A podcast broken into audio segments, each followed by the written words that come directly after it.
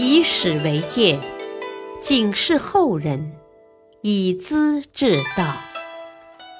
品读《资治通鉴》，启迪心智。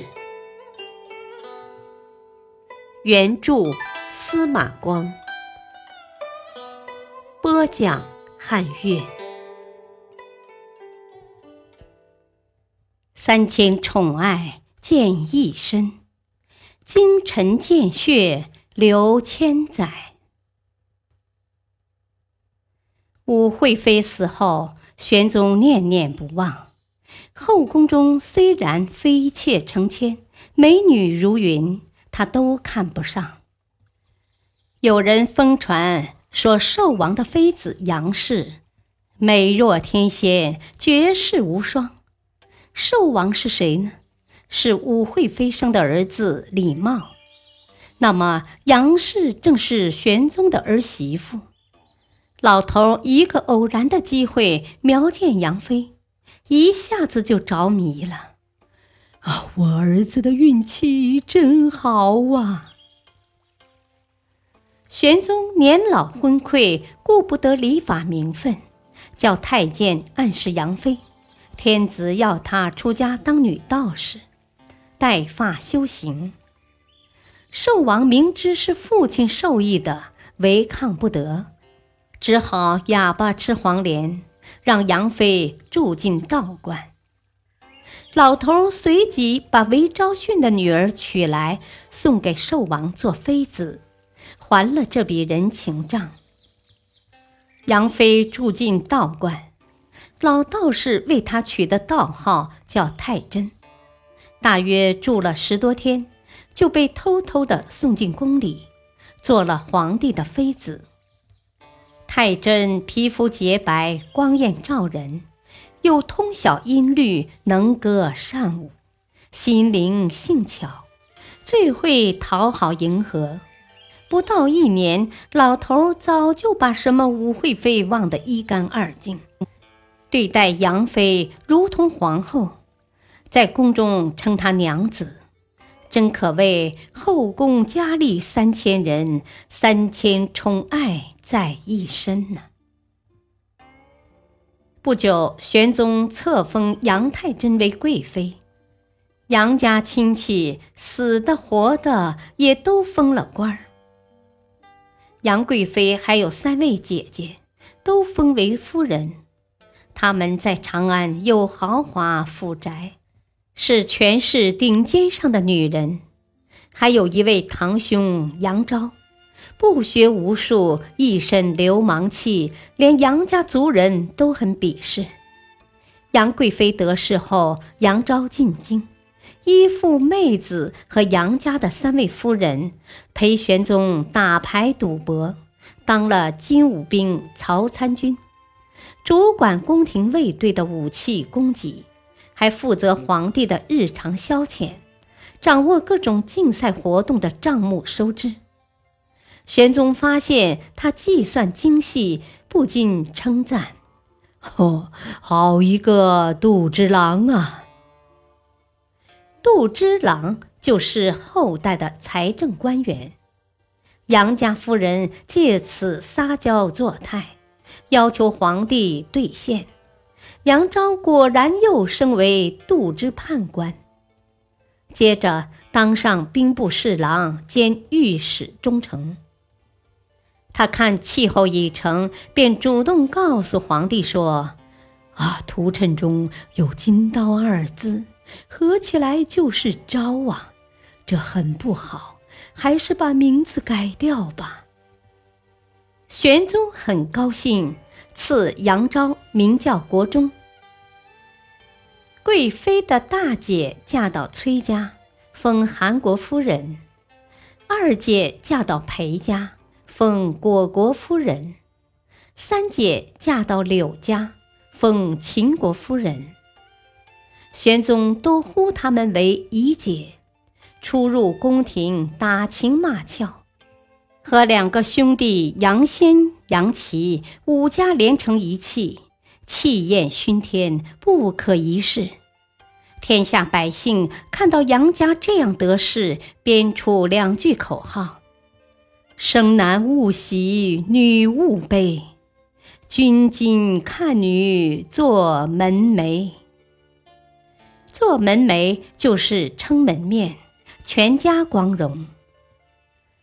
从此之后，四面八方输财送惠的人，天门塞巷，每天如同市场。王孙公子的婚嫁，只要给杨家付钱打招呼，要嫁要娶，保管如意。皇帝赏赐，五家同样。他们修建豪华府宅。看到别人的更美，马上拆掉再建，动辄成千成万。果国夫人尤其豪奢。一天早晨，他带着工匠突然闯入维斯利的家，爬屋瓦、拆门墙，指着宅基：“啊，这是我的！”又指向旁边一块空地：“你在那儿再建吧。”硬把人家的房宅强占了。中堂建成以后，工匠要求给点赏钱，他出手就是五百匹锦缎，阔绰极了。果国夫人最受玄宗宠爱，关系暧昧。诗人张佑曾经写道：“果国夫人承主恩，平民上马入宫门。”却怕脂粉污颜色，淡扫蛾眉朝至尊。她不施脂粉，美丽天成，人才漂亮，曾引起贵妃的醋意。玄宗生气了，把贵妃送回娘家，只是吉文一番劝慰，才又接回来。杨贵妃剪下自己一绺头发。哭得梨花带雨，泪人似的。下，放我回家吧！我有罪，应该永远离开陛下。我的一切都是陛下恩赐的，不足以作为纪念。只有头发是父母给的，留下来表达我的一点诚心。这一番话竟把老头感动得泪水纵横，从此待他更好了。王公贵族学习杨家，每天向皇帝进献食品，山珍海味成千盘，一盘菜值一户中等人家的产业，真是骇人听闻呐！中书舍人窦华退朝回家，恰逢公主进食，街道排满了。他叫马夫牵着马从巷子里穿行，宫廷少年几百人，手拿棍子拥来就打，他赶忙下马逃走，几乎吓死了。杨氏五家人夜游，在西市门遇到广平公主。互相争路，杨家奴仆举鞭打人，刷到公主的衣服，公主坠下马来。驸马程昌义赶集搀扶，也遭一顿鞭子。公主向皇帝哭诉，才把这位杨家的奴仆杀掉。